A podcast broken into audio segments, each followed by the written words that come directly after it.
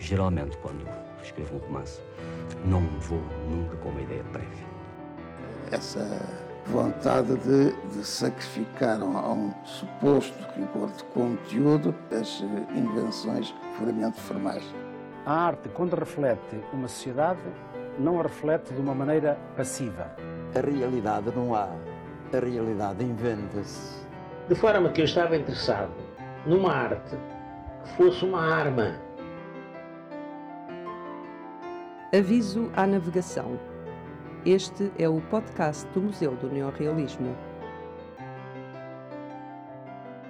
Esta é a segunda parte do podcast com o professor Vítor Viçoso, centrada particularmente no escritor Carlos de Oliveira, a quem dedica o seu último livro, Carlos de Oliveira, O Halo e o Espelho Turbado. Nós, do início da nossa conversa, hoje à tarde, Uh, o professor teve a amabilidade de nos receber aqui na sua casa e agradecemos. Ainda com, começámos esta entrevista a conversar. não, se não, mas continuamos, continuamos. Na, na, continuamos, uh, continu muito. Continuamos, continuamos, a, continuamos a conversar e acabámos por não fazer uma, uma, uma introdução nesta nossa conversa, pelo que não permitimos os nossos ouvintes eh, de ouvir um agradecimento à sua, à, à sua recepção, a ter-nos acolhido aqui na sua casa e ter aceitado, em primeiro lugar, o convite para participar aqui no Aviso à Navegação. Uh, e nós, no início da nossa conversa e de outras conversas que já assisti com o senhor professor, uh, falamos, voltamos sempre a esse tema quente, muito presente no seu último livro, No Óleo Espelho Turbado, do Carlos Oliveira um, que é o materialismo dialético. E é um dos autores em que o materialismo dialético está muito presente, quase espalhado pela obra toda, de uma forma muito subtil, não denunciada. Um, e, portanto, uh, e o professor diz uma coisa que é: há uma tentativa de expurgo da ideologia da política, uh, da política em Carlos de Oliveira, do papel político em Carlos de Oliveira. Um, acha que é, é, muito derivado dessa subtileza dele, desse, desse seu lado filosófico, desse seu lado materialista muito, muito entranhado dentro de, de si, ou acha uh, que há uma tentativa uh, contemporânea de extrair a política do neorrealismo? Não sei se quer, não, não quero ser muito provocador com esta pergunta, mas... Não, uh, é evidente que, que temos que considerar, claro, que há duas fases no neorrealismo, não é? Nos anos 40 é a fase epicolírica, eu chamo da inocência epicolírica. Uh, e depois a fase do desencanto e também de, de, de, daquilo que é uma, uma maior uh, dimensão da temática essencial, é? que depois vai repercutir, sei lá, em autores como mais tarde o, o, o Urbano Tavares Rodrigues, o Augusto Abelar, etc. Uh, na, na, primeira fase, uh, a ligação entre, entre o Carlos de Oliveira e o Diário Neorrealista é, simultaneamente, muito forte e conflitual, como vimos. Porque ele tem que ele, como diz, acusam-me de mágoa e desalento, num célebre poema dos anos 40, isso era uma situação concreta, conjuntural eram os ortodoxos que o acusavam de falta de otimismo, de formalismo excessivo, excessivo narcisismo, etc. E, portanto, a, a formação, a, claro que, o, que o, a partir de 48 ele vem para Lisboa. E encerra-se um ciclo.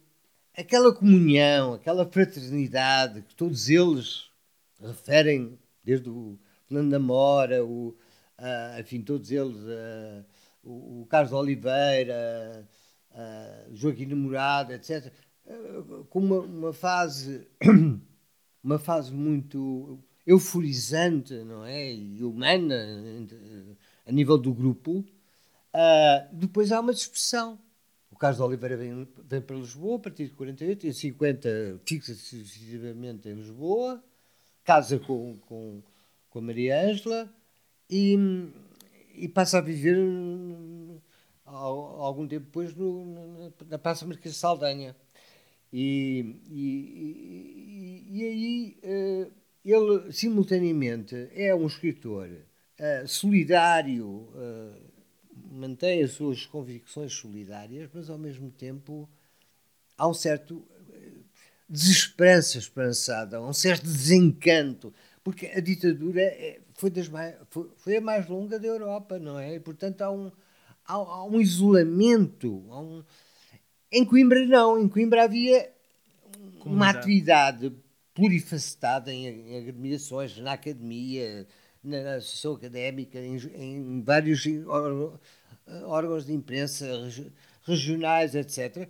E, e, portanto, eh, havia o sentido mais eh, óbvio de um coletivo em ação, não é? Quando ele vem para Lisboa, ele acentua essa, aquilo que ele chama a desilusão, decepção, simultaneamente eh, ainda com elos óbvios àquilo que era a sua, a sua ideologia dos anos 40, não é?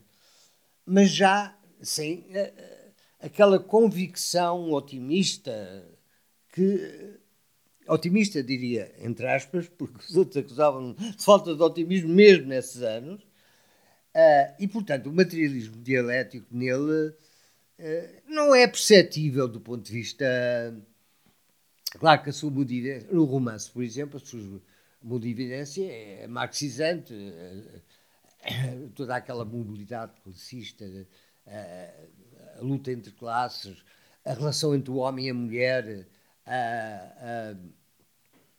sobretudo no, no, domínio burguês, não é? E, e, e, também depois no, domínio das criadas, das camponesas, da, da aquele mundo machista, etc. Essa, essa, essa o, o, no, no, por exemplo, da, da, na Abelha na Chuva, não é? É, é, é, um, é, um, é um romance uh, exemplar de uma. Podia ser um romance de proveito e exemplo, não é? De, de, do ponto de vista sociopolítico. Na poesia, há uma, há uma evolução que o, que o Manuel Guzmão, Nota. Há uns bons anos, já, já acentuou, entre aquilo que foi o canto, poesia canto, não é? Para a poesia cali, caligráfica, intimista, mais intimista, Uh, mas uh, sem, sem uh, que, ao mesmo tempo, esse caligrafismo, essa, essa obsessão formal que nele era, era, era realmente redundante e que o levou a, a, a reescrever, por exemplo, todos os seus romances juvenis, não é? A partir dos anos 60 e de tal maneira que os pequeno-burgueses, por exemplo, podemos dizer, há duas obras com o, título, o mesmo título e, e, e, as mesmas personagens, ou quase as mesmas. Mas, na poesia, eu uh, sou, enfim, um, não sou propriamente um estudioso da poesia, uh, mas gosto muito da poesia do Carlos de Oliveira. O que, o que se percebe, e o que o Manuel Guzmão assegura é que realmente nessa poesia, dos anos, a partir dos anos 60, cantata, a partir de cantata, há uma. Há, uma, há, uma, há, uma, há um caligrafismo que, de qualquer modo, dá conta da dinâmica dialética do real. E, para mim, uh, o, o, o, que há um esforço uh, de grande despojamento retórico, de grande de reduzir o discurso poético àquilo que é essencial, cristalino. Como se, no fundo, uh, tudo aquilo que uh, é acessório, do ponto de vista retórico, desaparece da sua poesia. E, e, e, e como ele diria, da, só o osso é que é eterno, embora, porque ele não era um crente, não é? só o osso é, mesmo o osso antes do crematório porque depois do crematório nem o osso fica. É a palavra osso que fica. É a palavra na sua essencialidade, uh, para não dizer na sua eternidade, não há palavras eternas. Uma espécie de síntese perfeita das coisas. É? Sim, sim. E portanto aí há, há, há algo de, de, que tem a, tem a ver com, com, com a com o movimento real do, do ponto de vista do, do materialismo dialético, mas não é não é, não é propriamente uma ortodoxia, uma, um modelo que gera a sua poesia. A sua poesia gera-se eh, de dentro para fora, não é? E o resultado para nós depois de leitores nada, nada anuncia, ou não denuncia, aliás, esse, essa obsessão caligráfica, não é? Essa, Cristalina, o resultado que atingir, está... a, atingir a forma pura. Nós o que recebemos é isso, por exemplo, podemos comparar turismo com o lado esquerdo, a diferença entre estes Sim, dois momentos, claro. não é? E aliás, é por isso que ele, por exemplo, em relação a, a, a, ao turismo, ele, diz que numa, numa conversa com, o Alexandre Pinheiro Todos, ele diz: ah, o que é que eu vou fazer a estes poemas? Pois eu tinha dois anos quando vim da, da Amazónia, ficou-me, enfim, ah, alguma, alguma marca e, sobretudo, aquilo que os familiares me contaram e aquilo que eu li dos romancistas brasileiros sobre a Amazónia, posteriormente, não é? Ah, o Graciliano Ramos, entre outros, etc. Jorge Amado, não, mas uh, o Graciliano Ramos. E, e, e, realmente ele disse, mas isto já não é uh, esta, esta retórica, esta, uh, por vezes o grito expressionista, à maneira de Brandão, percorre uma, uma certa uma, uma certa, um certo panfletarismo anticolonialista e anticapitalista que percorre aqueles poemas, dificilmente seria transformável na tal depuração incessante que ele realiza em relação aos romances e em relação à poesia. Agora, é preciso não esquecer que Finisterra é um diálogo permanente também com a poesia, com toda a sua poesia. Com a sua obra no, no geral, não é? Com o romance, evidentemente, e com a poesia. E com a poesia também. Dizemos, uh, podemos dizer que é uma obra, uma obra síntese, é uma obra uh, sim, que sim, vai tentar. Sim, é uma obra, simultaneamente uma obra de, uma obra de gênese terminal. é uma, é, é, é, é, é, eu diria que é uma aventura da memória. A aventura da memória. As escavações da memória, as estratificações da memória. A, a, a luta entre, entre os sinais e a sua indiferenciação entre aquilo que é a representação do real, os simulacros do real e, e a sua diluição no tempo. As próprias fotografias vão envelhecendo, não é? Com os salitres do tempo, com o sal do tempo, com o salitre do tempo, não é? Vão ficando uh, uh, de cor sépia uh, e, e, portanto, as próprias representações envelhecem, ao mesmo tempo que a casa de Finisterre envelhece, morre envelhece, isto é, é devorada, morre, não é? E, portanto, tudo aquilo parece simultaneamente ser o fim de um, de um, de um, de um ciclo e, e, para o leitor que compreenda a obra do Carlos Oliveira, o início do novo ciclo que cabe a cada leitor dar a resposta. É, é, um, é um autor, eh, é talvez o, o escritor do século XX que mais nos dá uma uma noção visual das coisas. Ele cria um cenário que se dissipa de nevoeiros, de neblinas, não é? Abre luzes num sítio, apaga no outro e vai-nos dando pistas, vai-nos dando uma espécie eu, eu, de, mapa sobre sim. a sua própria obra, não é? Aliás, embora, como eu digo, a metáfora do espelho seja algo que, que, ele, que ele utiliza, no fundo o, o, podemos dizer que Finisterra é um, é um exercício sobre a especularidade da arte, é? e ao mesmo tempo há uma relação muito forte entre, entre a, a, a, a narrativa, o modo de explorar narrativamente aquele mundo simultaneamente luminoso e obscurecido, mas cada vez também mais obscurecido, e a luminosidade, as nuances luminosas que nos aproximam da pintura. Desde o impressionismo ao, ao cubismo, à, à, arte abstrata, não é? Por exemplo, a, a figura feminina, a mãe, faz pirogravura como uma gravura abstrata. É uma forma de representar a realidade. E ela diz: depois partimos do real mas se não fosse a técnica, as minhas, as minhas mãos, não é? Mais ou menos isto. Se não fosse a técnica, esta, esta a, a mão específica do autor, a, a, gravura não, não, não, não iria surgir. Já o pai é um fotógrafo e, portanto, mais um, uma metáfora daquilo que é a, a, representação fotográfica da realidade. Embora essa mesma representação e a realidade se vão obscurecendo ao longo do romance. O professor há bocado dizia que o Carlos Oliveira o próprio dizia, não é? Acusam-me de mágoa, agora no mágoa e desalento. desalento é? Agora no centenário da, do seu nascimento, o ano passado, hum, houve muita gente que, que, se referiu novamente a isso, que ele era um homem cheio, carregado de mágoas, e de... mas na verdade não era, não é? Ele, ele na verdade era um homem bastante turbulento. Eu sou convosco a, a treva florescendo, diz ele num poema, Sim. sou convosco, estou na solidão, mas sou convosco, ou seja, uh, no fundo, uh, o, o, que ele quer dizer, uh, ele é um escritor da noite, da noite que anuncia o dia, não é?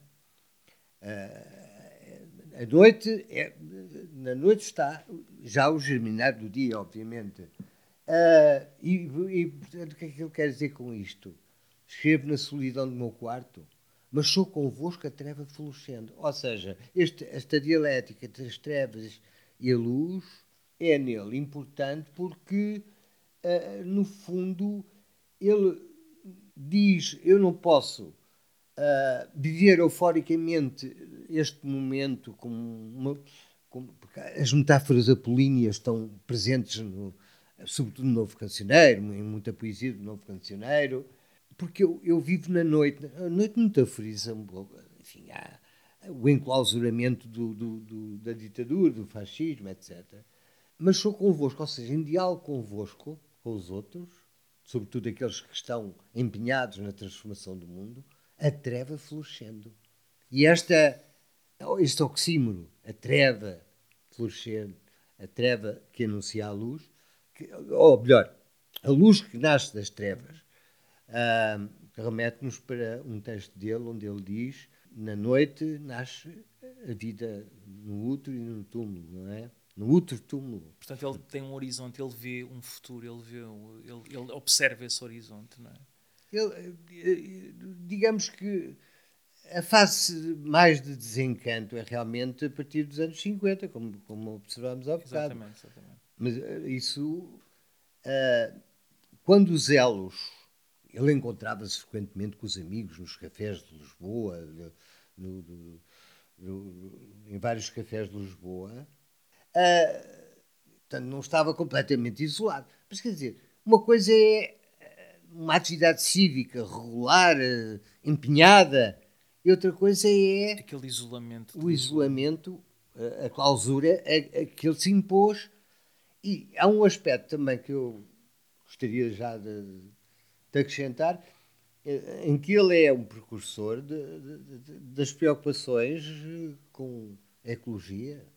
Ah, ah, como ele diz num texto, a, a, poluição, um crime, a poluição industrial, a poluição. Ah, e depois estabelece uma relação com, com, a, com, com, com o napalm da guerra do Vietnã, dos americanos na guerra do Vietnã e com a atómica de Hiroshima, etc. E, e aí voltamos a ter um materialismo dialético, não é? E, Novamente. E, e, há uma há uma, uma percepção muito, muito atual daquilo que são as consequências da poluição, uh, da deflorestação, portanto, aliás, tem a ver com, a, com o corte das árvores no, no, no, lar, no, no Lar Saldanha, uh, e ele está a assistir com a mulher, e, entretanto, uh, faz essa, toda essa. E, e, e articulado com uma outra questão, que é uma sociedade dominada em que o ter domina o ser. Ou seja, o homem coisificado, reificado, segundo as normas do neocapitalismo, a, uma, a um consumismo desenfreado que está a, a, a, dar cabo do planeta, a poluir o planeta e, a, e, e, e, hoje falamos tanto das alterações climáticas, mas já está presente nesses textos do Aprendiz de Seixas, anos 60, uh, dos anos 60. Essa obra, de facto, traz-nos, uh, dá-nos pano para tanta conversa e tantas discussões que uma, uma das que gostava de, de trazer uh, aqui eh, tem que ver com a ideia, o preconceito com a estética neorrealista. E quando nós olhamos para o Aprendiz de Feiticeiro e vimos aqueles microcontos quase muito americanizados, ou, ou, ou, aquela leitura que ele faz dos próprios Estados Unidos, não é? Uh, e do resto do mundo, ou seja, não há só. Uh, são, são pequenos ensaios estéticos que ele vai fazendo por ali, não sei se concordará comigo mas eu queria pegar exatamente do Carlos de Oliveira, no Aprendiz de Feiticeiro, no Finisterra, textos já bastante longe daquilo que teria sido o romance neorrealista eh, inicial. Bem, mas eu queria fazer aqui um reparo. Fa diga, diga, diga. Só. uh, eu, eu, falei há bocado do Alves Redol e da, daquilo que é um certo preconceito em relação ao Alves Redol, que o Alves Redol não se preocupava muito com o, com o trabalho artesanal da escrita, que é totalmente falso. E eu esqueci-me de referir o romance fundamental, dois romances, uh, A Barca dos Sete Lemes e o, e o, e o, e o Barranco de Cegos, de 61, que são obras em que há uma mutação relativamente àquela fase mais etnografista do, do Rodolfo, dos anos 40, os Gaibel, os Aviers, etc. Uh, e uh, o, o Barranco de Cegos é uma extraordinária desconstrução da mitologia agrária em que assenta todo aquele poder totalitário do senhor de Aldebarran, não é? Do Diogo Relvas, mas é também uma, uma alegoria do próprio salazarismo. Ou seja, um tempo político fora do tempo. Daí que o neto, que é um morto-vivo, vai continuar depois da morte do, do, do, do grande senhor. Uh, uh, portanto, no fundo, é um romance sobre as liturgias do poder totalitário. E isso era só para dizer que não é só no caso de Oliveira que há uma grande uh, mutação de, de, de formas. Uh, tendência, por exemplo, no, na, na, na, Barca dos Sete Lemes, uh, há, uma, há uma, uma questionação dos modos de enunciação, da relação entre o que enuncia e o enunciador, o, o, perdão, entre o enunciador e o enunciado e aquele que é destinatário do enunciado. Por sua vez, é também enunciador. Primeiro, aliás, é o enunciador de primeiro grau. Alguém que lhe conta uma história que ele vai contar. E o, e o, e o, e, o destinatário vai corrigindo. Diz, não, não, aí não. Etc. Ou seja, é uma disputa em torno daquilo que é são os modos de enunciação do romance também. Bom, isto só para dizer, isto é no Alves Dol, para não falarmos noutros autores, não é? Podíamos. Uh... Autores até às vezes muito desconhecidos, ainda hoje, como o, como o Romeu Correia, por exemplo. Sim, uh... mas o Romeu Correia estará mais próximo, do, do, como diz o Mário Dionísio, do populismo, do, que, do, do neorrealismo. Sim. É? Mas, eh, mas ainda assim mas, há, há, há autores... ainda não acabei de responder à na, questão. Não, não, não, eh, na verdade... Era, era por causa do... Na verdade acabou por responder e, e podemos continuá-la, porque tem que ver com, precisamente com o preconceito literário com o neorrealismo, o preconceito estético ah, sim, com o neorrealismo, e deu-me um exemplo eh, excelente, que é o, que é o do Alves Redol, pois, sempre encarado como... Figura, não é? Sempre, sempre é criticado... Se... Partiu de uma, de uma ortodoxia, não é? E Mas a, a, crítica preconceituosa tornou-se mais ortodoxa do que, na verdade, a realidade do próprio movimento neorrealista. Pois, não é? uh, o, o, o, problema do. do é, há, evidentemente, escritores dentro do neorrealismo em que não é tão explícita uh, o didatismo, por exemplo. Eu, eu mas todas as, as narrativas mais, muitas das narrativas mais importantes do neorrealismo são histórias de proveito e exemplo. Numa certa tradição da nossa cultura, não é? Da nossa literatura. Histórias de proveito e exemplo. É o, é o que faz o, os, os, romances do, do Carlos de Oliveira uh, na Gândara. Ele escreve, no fundo, um único romance. Vá lá, simbolicamente sim, falando, sim, não é? Sim, Metaforicamente. Um, um, é o romance da Gândara.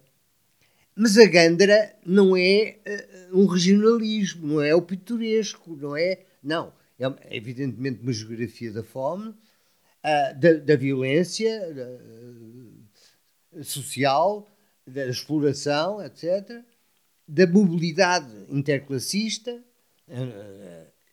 perdão, aristocracia decadente, uma burguesia ascendente, uma burguesia arcaica decadente. Portanto, uh, uh, de uma certa forma, uh, é mais óbvio, em algumas narrativas do que noutras, esta característica mais didática, digamos. É, embora no caso de Oliveira nem seja. Por exemplo, o, Soeiro, o fariseu, é uma personagem claramente didática. O ceifeiro rebelde dos Gaibels é uma personagem didática. É o que anuncia vias possíveis, vias alternativas a este mundo não é? Porque os Gabriels são alienados, são seres. Eh, portanto, uh, há romances uh, em, em, que o, o, a exemplaridade, o didatismo, uh, a dimensão finalística é mais óbvia e outros em que não é tanto. Porque o Carlos Oliveira, embora a sua história seja um proveito e exemplo, uh, uh, consegue emergir nas obras, como diz o Mário Dionísio, não é? Em última instância, o tema do, dos romances do Carlos Oliveira é o próprio autor, o autor que conta histórias. O autor, ao contar as histórias como na linha de Manuel da Fonseca, está-se a dizer, está a emergir. A emergir de um modo problemático. Porque contar é um problema. Ouvir, escutar, portanto, e reproduzir, contar ou fotografar e transpor são problemáticos sempre. E nesse exercício, nessa luta hein, entre polaridades, emerge sempre aquilo que é a, a, a, a idiosincrasia de um autor, aquilo que é peculiar no autor. Podemos dizer que a sua vontade de, de ajudar a transformar também os transformou a eles enquanto, claro, enquanto autores e indelevelmente. Não, é? não, não, não há. A escrita é um processo de aprendizagem, trabalho. Aliás, o Carlos Oliveira dizia: o escritor é um artesão, lavrar, lavrar as palavras. Não, o escritor é um artesão, ou o Mário Dionísio, a técnica, não é? Insisto na técnica. Não no tecnicismo, não no feiticismo da forma nem da técnica, né? mas na importância da técnica no romance. E, e portanto, eh, agora perdi-me um pouco. Não, mas, mas, mas falava exatamente dessa, da importância da forma que nós que, que, que pode juntar àquilo que vinhamos a dizer. Pois, portanto, é um preconceito, é um mito que os neorrealistas não se tenham preocupado com a forma. Claro que dão razão, ou, ou há quem diga Falo, por exemplo, de uma pastoral proletária, pelo facto dos neorrealistas terem trabalhado muito o mundo rural, sobre o mundo rural. Mas, enfim, não, não, não se trata de, de, uma pastoral, pelo contrário, é, toda a narrativa rural neorrealista é um antibucolismo, não é?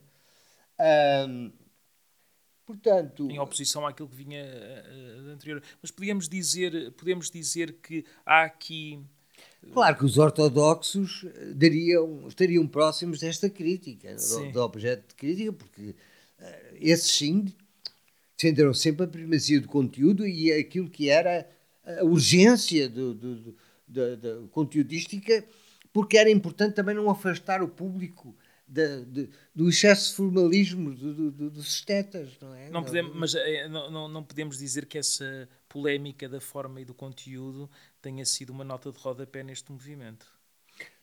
Não, não foi, não foi uma nota de rodapé. Sempre, aliás, começa logo com a designação de neorrealismo, porque para muitos uh, neorrealismo era um eufemismo de realismo socialista por motivos de censura. Ora, o realismo socialista remete-nos para uh, não só o Congresso dos Escritores Soviéticos em 1934, mas para tudo aquilo que será o dirigismo cultural de Zdanovista uh, a partir de, de, dos anos 30, 40. Sobretudo a partir dos anos 40, não é? Aquele apologia do herói positivo, enfim. Os neorrealistas não. Os neorrealistas fazem uma cultura de contrapoder.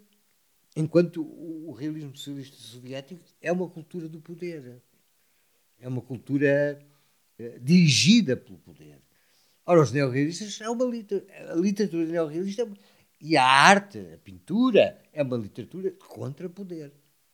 Tendo em conta, uh, para terminar, que já vamos com uma conversa. Uma pois conversa isto deve ter sido uma baralhada enorme. Eu acho que, eu acho que não, eu acho que não. Acho que foi. Acho, acho, que trazemos aqui, acho que, nos, que, que, trouxemos aqui um conjunto de temas importantes uh, para também suscitar a curiosidade de quem nos ouve. Uh, nós, uh, ao longo destas, desta, deste tempo de conversa, falámos muito sobre mitos e sobre polémicas acha que ainda há muito caminho para, um, para encontrar uh, no estudo, na investigação sobre o neorrealismo, para desmistificar determinado tipo de dinâmicas que existiam? Acha que ainda há uma oportunidade para a investigação de continuar a trabalhar o movimento neorrealista ou acha que é algo que se esgota uh, naquilo que já temos hoje? O, o Saramago, aliás, uh, disse que o Levantado do Chão é um romance neorrealista já fora do tempo do neorrealismo. Obviamente, ele, nessa altura, uh, referia-se a um processo que ele aprendeu com os neorrealistas, ou seja, a escuta prévia anterior à, à feitura do romance Levantados do Chão. Uh, toda a dimensão teleológica do, dos levantados do chão está em muitas narrativas neorrealistas. Curiosamente, não no caso de Oliveira. Não, a teleologia não é, não é, não é. Embora haja personagens perspectivas que o Fernando, por exemplo, do, do, Alcateia, é uma personagem que descobre, não é? Que há muitos alternativos àquele mundo fechado, esclerosado da, da, da Gandra da, da burguesia da Gandra. Mas, uh, mas de qualquer modo, uh, a questão de, de, de, de, lutar contra os preconceitos é muito importante, porque a maior parte dos, dos do, do, como dizia um, um, famoso arquiteto, ah, isto de de, de neorrealismos, de lavar roupa suja. Manuel Graça Dias, não é? Manuel Graça Dias. Enfim, é, é, um, é um preconceito, porque ele confunde isso com, com, com a cinematografia dos anos 40 em Portugal. Mas, de qualquer modo, não, não é que ele confunda. Claro. É maldoso, não é? Bem, agora já ninguém dirá isso, talvez, mas, mas nas universidades ainda há algum preconceito em relação à, àquilo que eles consideram ser uh, uma literatura muito uh, confessadamente de intenção política e, e, e de panfletária, portanto, de, de, de, forma rudimentar, não é? Com formas rudimentares. Eu penso que aí há um, há um esforço enorme a fazer no, na redescoberta de, de, alguns textos. É evidente que há textos que são meros testemunhos já, mas isto também é importante, como diz o Manuel Guzmão, há uma poética do testemunho no neorrealismo. O que seria do imaginário antifascista ou antiditatorial sem uh, uh, o contributo do, do, da literatura e da pintura uh, e da música do Lopes Graça?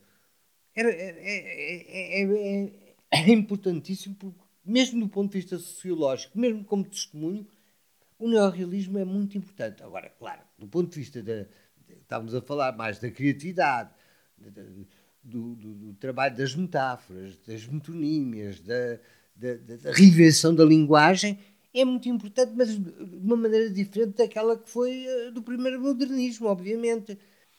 Que foi, sobretudo, uma, criar uma linguagem em que há uma simbiose entre, entre, entre os socioletos populares e, e, e, aquilo que poderíamos chamar o discurso erudito, entre aspas, não é?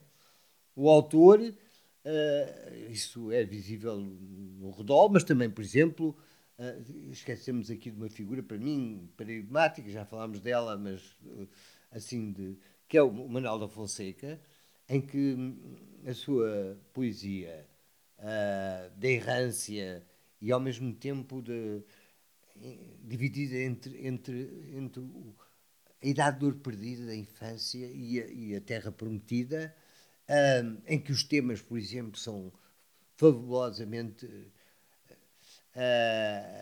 explorados da maltesia, da errância, da, o tema do pícaro, por exemplo, tanto nele como no Fernando Namora, que, que são uh, uh, uh, arquétipos reinventados da nossa tradição literária europeia, não é? O, o, o pícaro. portanto, é, é, evidente que cada, cada, cada, cada narrativa é um caso. Não há nenhum bloco neorrealista. Não há nenhuma escola literária neorrealista. Há formas singulares de tentar exprimir, numa determinada conjuntura, uma visão marxista do mundo, no sentido de que dizer ao leitor: bom, tu vives neste mundo sufocado, enclausurado, alienado, mas repara, há outros mundos possíveis Parte à descoberta deles. Esta é a mensagem. Acha que o leitor hoje pode encontrar esses mundos possíveis, apesar deste anacronismo, não sendo bem um anacronismo, mas de ser outro tempo e outra realidade social? Acha que o leitor hoje pode encontrar ali hipóteses eh, de, de, de outras, eh, de um outro mundo? Sem dúvida. Toda a literatura uh, pode ser reinventada. Toda a literatura toda a obra literária pode ser reinventada. Toda a, as, as correntes literárias não morrem, não é? Não, não, o, o, Renascimento não morreu, o Barroco não morreu. A, a, claro que não, ninguém vai, vai fazer um Gaibels agora, mas embora haja situações muito próximas, agora com os imigrantes, por exemplo, estrangeiros na agricultura, muito próximas dos Gaibels. Mas eh, não, aquela forma, aquela forma romance já não será recuperável enquanto tal, não é? Agora, eh, eu penso que há um, um trabalho a fazer e as universidades deviam uh, colaborar nisso. Os brasileiros também têm feito muita coisa sobre, sobre os escritores neorrealistas, colaborar nisso uh, para dissecar, desmontar, desconstruir alguns dos grandes preconceitos em relação à, à estética, à, àquilo que é enfim, o campo estético do neorrealismo, que, para o Mário Sacramento, aliás, também, eh, que é um, às vezes um crítico um bocadinho mordaz do, do, do próprio neorrealismo, embora ele seja um teórico também do neorrealismo, ele dizia em Portugal o, a literatura neorrealista sofreu do facto não haver possibilidade de publicar ensaios sobre a situação portuguesa.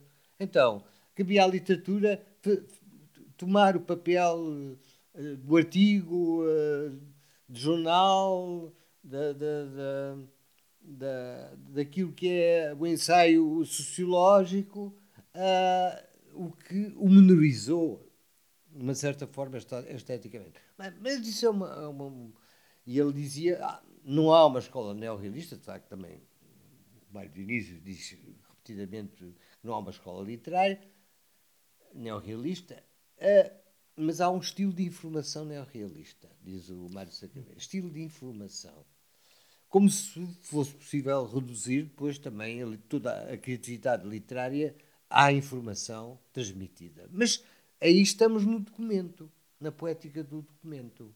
E mesmo em Gaibels é, é, é, é possível redescobrir, uh, para além daquelas, daquele estilismo arrevesado, como diz o Mário Diniz em relação aos Gaibels, estilismo arrevesado, um, eh, de pendor uh, etnográfico, uh, é, é, possível redescobrir nessa, nessa linguagem, mesmo com excessos por exemplo, de vocabulário técnico em relação aos arrozais, etc., ao trabalho, à safra do arroz, é, é, é, possível eh, redescobrir e, e, e, reinventar essas linguagens, não é? Ah, claro que hoje, de um modo completamente diferente. Ah, o mundo hoje uh, está mais diluída em termos classistas, embora, enfim, continue a haver desigualdades uh, económicas, de género, até, e, e pronúncios terríveis, uh, como as alterações climáticas, uh, enfim, a guerra, não é? Não, não.